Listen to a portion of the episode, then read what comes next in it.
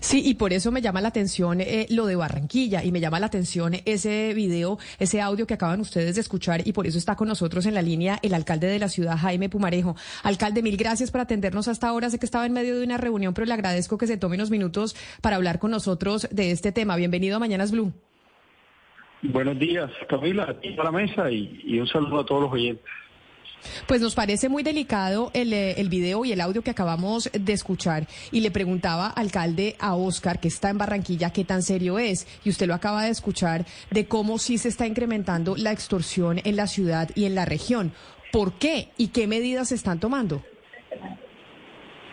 Bueno, lo primero es que increíblemente estas extorsiones se están originando desde la cárcel. Se están ordenando desde la cárcel a personas que ya nosotros hemos logrado capturar, imputar, condenar y volver a aplicarle más condenas por cosas o delitos que han cometido dentro de la cárcel y ordenado y, y siendo los cabecillas de unos grupos criminales que siguen delinquiendo. Los videos, algunos videos que han circulado, algunas amenazas han salido desde las cárceles. Hemos pedido que trasladen a estas personas, las y continúan delinquiendo en el sitio de traslado al, al, citado criminal del cual hablaron hace un par de minutos. Ayer le pedimos al IMPEC que allanara en la celda donde estaba y le encontraron un celular y le encontraron otros elementos que podrían utilizarse para coordinar ataques. Tenemos a uno de los, eh, digamos, de los cabecillas de uno de los grupos eh, delincuenciales más reconocidos en Barranquilla en casa por cárcel porque un juez y, no determinó que era una persona de peligrosidad, cuando una de las imputaciones viene es por homicidio y otra por desmembramiento por cuenta de una de las extorsiones que venían cometiendo. Nosotros hemos generado, eh, Camila, recompensas, hemos pagado millonarias cifras para desmantelar a estos grupos, los hemos presos, los estamos combatiendo frontalmente con la policía y con la fiscalía. Pero, pero digamos como que la razón del incremento es cuál. O sea, lo, que ustedes han podido averiguar y hacer un diagnóstico es a qué se debe. ¿A qué se debe que en Barranquilla, ya nos decía Hugo Mario que esto es en todo el país, pero en el caso de su ciudad se esté incrementando esta práctica de extorsión contra los comerciantes? Es un, es, es, es un tema muy sencillo. Estas delincuenciales que utilizan el microtráfico y el narcotráfico y en Colombia hay hoy más narcotráfico y microtráfico que antes. Simplemente en este momento lo que tenemos es bandas delincuenciales apropiándose de territorios y compitiendo entre ellas. Y cuando llegan y empiezan con su con su eh, actuar criminal, ellos llegan con lo que llaman estructuras multicrimen. La primera es el microtráfico, la segunda luego es el tema de las extorsiones, los asesinatos a sueldo, el tema de la prostitución y el tema también del comercio del oro, porque poco se habla, pero el oro y la minería ilegal baja por la cuenta del río Magdalena y se va a exportar por los puertos del Caribe colombiano, así como del Pacífico. Entonces, ¿por qué tenemos un fortalecimiento de estas estructuras criminales? Porque están tratando de, de captar unos vacíos que se han dejado y entonces tenemos a tres, cuatro bandas delincuenciales tratando de llegar. Hemos hecho 150 desmantelamientos de estructuras criminales durante los últimos tres años. Literalmente los hemos puesto tras las rejas. Lo que estamos encontrando es que no estamos efectivamente como sociedad, como pero, señor alcalde. Sí, pero señor alcalde, si, hablamos pertinentemente de este video que es eh, de este video que es esta intimidación que en este momento es viral de estas tres personas, le quiero preguntar eh, pertinentemente por lo que saben ustedes de ese video, por lo que ese video les dice si el video efectivamente fue en Barranquilla y si a través de ese video con esas personas ustedes saben si esto pertenece a bandas, no simplemente bandas, sino que estén vinculadas a estructuras con otros departamentos. Usted mismo dice, baja por todo el Magdalena, ¿qué tan conectado está con otras estructuras más grandes? Claro que son estructuras, es que son están identificadas y el cabecilla de ellos, el que está ordenándolo, está en la cárcel condenado a más de 40 años y sus y sus sus tenientes están condenados y en la cárcel y siguen delinquiendo en la cárcel. Es decir, es una estructura criminal que sigue aumentando su capacidad por cuenta de nuestra incapacidad de regular a personas que incluso ya hemos condenado. Al mismo tiempo, estas estructuras las tenemos más que estudiadas. Las hemos eh, logrado combatir durante varios meses, exponiendo inclusive un alcalde diciendo a nombre propio y combatiendo unas estructuras criminales, que nosotros, nuestra tarea y nuestra única capacidad institucional es darle herramientas a la policía, darle herramientas a la fiscalía y darle eh, capacidades, pero al final ustedes llaman al alcalde, pero ¿a quién deberían estar llamando? Nosotros no tenemos capacidad de investigación, nosotros no tenemos capacidad o inherencia sobre los jueces, nosotros no tenemos capacidad de inherencia sobre el fiscal eh, o sobre el sistema judicial. Nosotros somos la última rueda que lo único que hace es aportar recursos, hablar duro y, y, y ser la de la gente. Pero el sistema y el aparato judicial de investigación y policial no está a cargo de nosotros, pero nosotros somos los que tenemos que salir a responder y por eso salimos a dar la cara y a proponer soluciones. Y lo que está pasando desafortunadamente, si hablamos de un caso macro, es que esto no está funcionando. Aparato judicial y el aparato de judicialización no está rindiendo cuentas frente al flagelo que viven los ciudadanos. La gente se siente cada día más insegura, le roban las cosas, los extorsionan y por eso tenemos que hacer cambios, cambios en las leyes. Alcalde, pero, pero perdóneme, es que antes de que usted nos hable de los cambios de las leyes, yo sí quiero entender bien la naturaleza del crimen y de dónde vienen los criminales que pues están empeorando la situación en Barranquilla. Usted dice que la situación empeora porque hay más narcotráfico, pero a la misma vez habla de bandas de microtráfico, que por definición pues son distintas a grupos de crimen organizado, como los grupos armados al margen de la ley que tenemos en eh, la Colombia rural, que son mucho más grandes y más organizados. Quisiera uno o podría uno entender que hay un vínculo entre esos grupos grandes en Colombia rural y esas bandas de microtráfico en Barranquilla o en otras ciudades. En el caso de Barranquilla, ¿ustedes saben si hay ese vínculo y si lo es, pues cuál es la naturaleza de la relación entre estos dos grupos?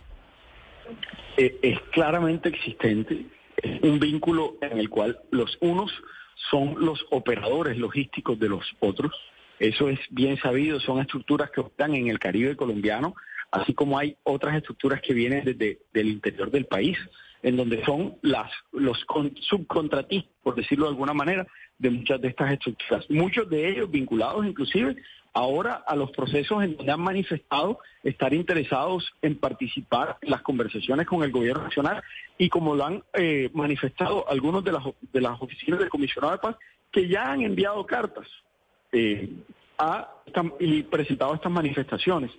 ¿Qué estamos encontrando? Simplemente que ellos son los operadores del multicrimen en las ciudades. Esto pasa en Cartagena, pasa en Barranquilla, pasa en Santa Marta, y son estructuras que tratan de entrar. Nosotros qué hemos hecho? Lograr que no se asienten completamente. Y por eso cada año estamos generando, como les decía, 150 capturas a los cabecillas de estos grupos. ¿Y qué pasa? Terminan reciclando esas cabecillas, terminan llegando nuevos, porque son para ellos personas que son desechables o reciclables. Entonces, tenemos que llegar al fondo del asunto. Porque lo que estamos haciendo hoy no le está resultando conveniente a la ciudadanía, que no se siente tranquila. Yo podría decirles hoy que hemos bajado los homicidios del año pasado frente al año antepasado pero eso no le da ningún sentido de confort a la ciudadanía que se sienta insegura. Alcalde, le pregunto por el video porque el coronel Urquijo, el comandante de la policía de Barranquilla, dice que están identificados los tres personajes que aparecen en el video, inclusive que están está hay operaciones policiales para su captura. ¿Qué se sabe de esa parte, señor alcalde? ¿En qué van esas investigaciones y qué tan tan cerca están de darle captura a estas personas? Sé que están muy avanzados. Eh, al mismo tiempo que los crímenes cuales se eh, que ellos mismos tratan de como de hacer alusión de que son crímenes conectados con esa estructura criminal, no son crímenes que podamos imputar todas a una sola estructura criminal, entre otras, están ejercidos esos crímenes y las personas que los cometieron están tras las rejas, es decir, lo que ocurrió en las flores tiene imputados, tiene inclusive capturados, eh, eh, lo mismo las extorsiones de los buses, en donde dos veces tuvimos que capturar a la misma eh, banda delincuencial que estaba extorsionando a los, a los transportadores. Así que hemos encontrado las soluciones. Lo que encontramos es que este fenómeno es mucho más grande y necesitamos eh, que, se vea, que se vea como un fenómeno nacional y que al mismo tiempo se busquen otras maneras para combatirlo. Necesitamos más jueces, necesitamos que el delito sea castigado con mayor severidad y les hago y les cuento una propuesta que estamos haciendo desde Barranquilla.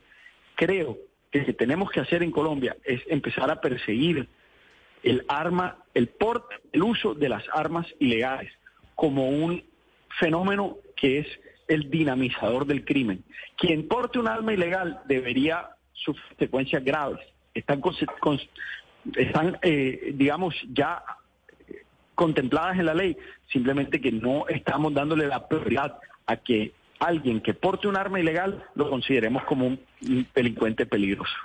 Alcalde, frente a esta situación que ustedes están experimentando y que ya nos está explicando, para nadie es un secreto que, digamos, eh, la administración de Barranquilla, bajo eh, su dominio, pues no es la mejor amiga del gobierno de Gustavo Petro. Digamos que se conoce que son de orígenes políticos que son distantes y que difieren en muchas cosas. Frente a esta situación, ¿usted ya ha tenido la posibilidad de hablar con el actual gobierno? ¿Y qué le han dicho? Claro que sí. Nosotros eh, independientemente de cualquier postura política, hoy nos debemos es a las personas que nos eligieron y entre otras, eh, siendo un liberal social, tengo la oportunidad a cualquiera de las de las de las de las fronteras políticas que se necesitan para lograr el cometido, el es darle tranquilidad a la gente. Nosotros hemos hablado con el eh, con el gobierno, quien debo aclarar está dispuesto y con muchas ganas de solucionar el problema, pero que necesitamos aquí es por ejemplo, les cuento una noticia. El Consejo Superior de la Judicatura, a quien nos acercamos hace un par de meses, nos dio la buena noticia de que tenemos cuatro juzgados penales más y eso nos debe ayudar a acelerar la aplicación de justicia y creo que este año nos deben eh, generar más juzgados porque es un cuello de botella. Segundo, hemos hablado con la y durante casi cinco meses tuvimos un choque que dio resultados y ahora debe dar resultados porque debemos capturar a estos bandidos. La extorsión no se ha incrementado durante las últimas semanas. Lo que ha habido es unos hechos como este y otros en donde estas bandas están tratando de reacomodarse luego de las capturas que hicimos. ¿Qué tenemos que hacer? Ser muy contundentes y rápidamente. Por eso le dijimos a la policía que tienen la orden historia de capturar a estos bandidos rápidamente para que esa sensación de tranquilidad que había retornado durante las últimas semanas no va a arrebatar por estos tipos que están tratando de volver a amedrentar a la sociedad. Entonces, sí hay acciones, pero claramente es un juego en el cual todos los días tenemos que repetir la misma estrategia eh, y, y por ende es bastante desgastante. Pues alcalde de Barranquilla, Jaime Pumarejo, nos parece importante hablar con usted porque nos Dígame. Deme una última porque no podemos dejar escapar al alcalde sin tocarle un último tema que es muy importante. Alcalde, eh, bueno, como sabemos usted lo ha denunciado muchas veces, pues la inflación energética en la costa el año pasado fue un drama, entre el 25 y el 40% dependiendo de la ciudad, y trascendió que usted quiere liderar un proyecto importante que llegue al Congreso de la República, que lo impulse la bancada caribe o la bancada costeña, como cada uno le, le quiera decir, para arreglar el tema de las tarifas energéticas. Si nos puede un poco contar, adelantar cómo es el armado político de ese proyecto y, básicamente en qué consistiría ese proyecto de ley. Es muy sencillo. Se, el, Congreso habilitó a la Comisión de Regulación de Energía que pudiera ser una tarifa diferencial en el Caribe. Cuando uno habla de una tarifa diferencial, lo que pensábamos los, los miembros del Caribe era que nos iban a tratar mejor pero se inventaron una manera de generar una, un componente en cuanto a las pérdidas, o las pérdidas que se producen por pérdidas técnicas o pérdidas no técnicas, que son los robos, que terminando la mala administración y supervisión del sistema energético en el Caribe conllevó a que nos, nos clavaran literalmente una tarifa distinta en el Caribe al resto del país.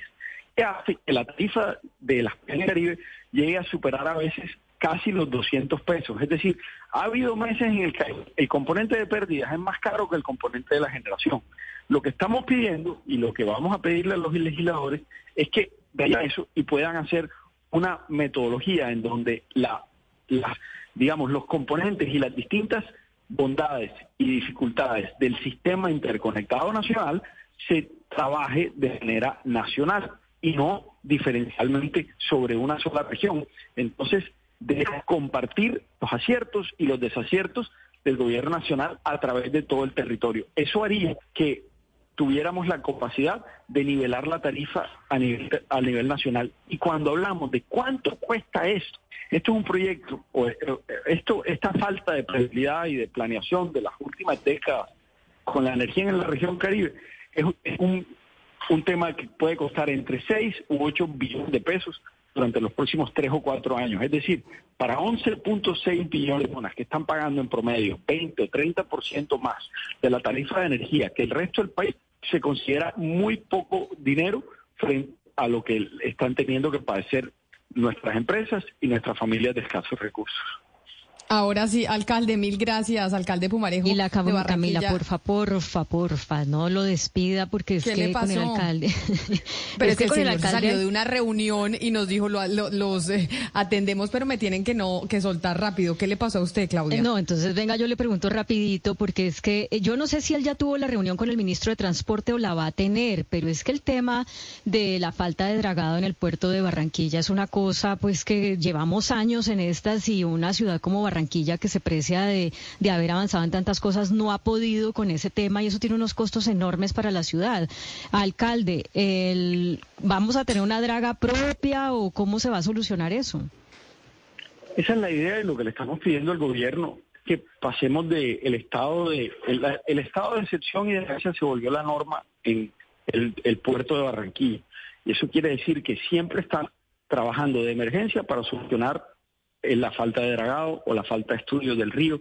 Y lo que le estamos pidiendo, por fin, se crea una empresa de economía mixta que se compren o operen dragas del Estado o dragas contratadas a largo plazo, que volvamos a tener un laboratorio de estudios dinámicos del río y que podamos a largo plazo eh, tener una, un manejo más eficiente del río. Podríamos, con menores recursos, tener un río mucho más el profundo y mucho más eficientemente manejado, siempre y cuando lo hiciéramos con una visión de largo plazo, unos estudios dinámicos. Entonces, en este momento está hablando el ministro, tenemos 28 eh, representantes del sector portuario y es lo que estamos tratando de por fin poder generar una solución de largo plazo, eh, que está más que estudiada, más que, eh, digamos, dialogada. Ahora lo que tenemos es que actuar.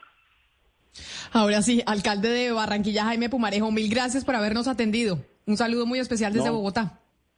Un saludo y muchas gracias por abrirnos el micrófono a temas tan importantes y que atañen tanto a la ciudadanía barranquillera y colombiana.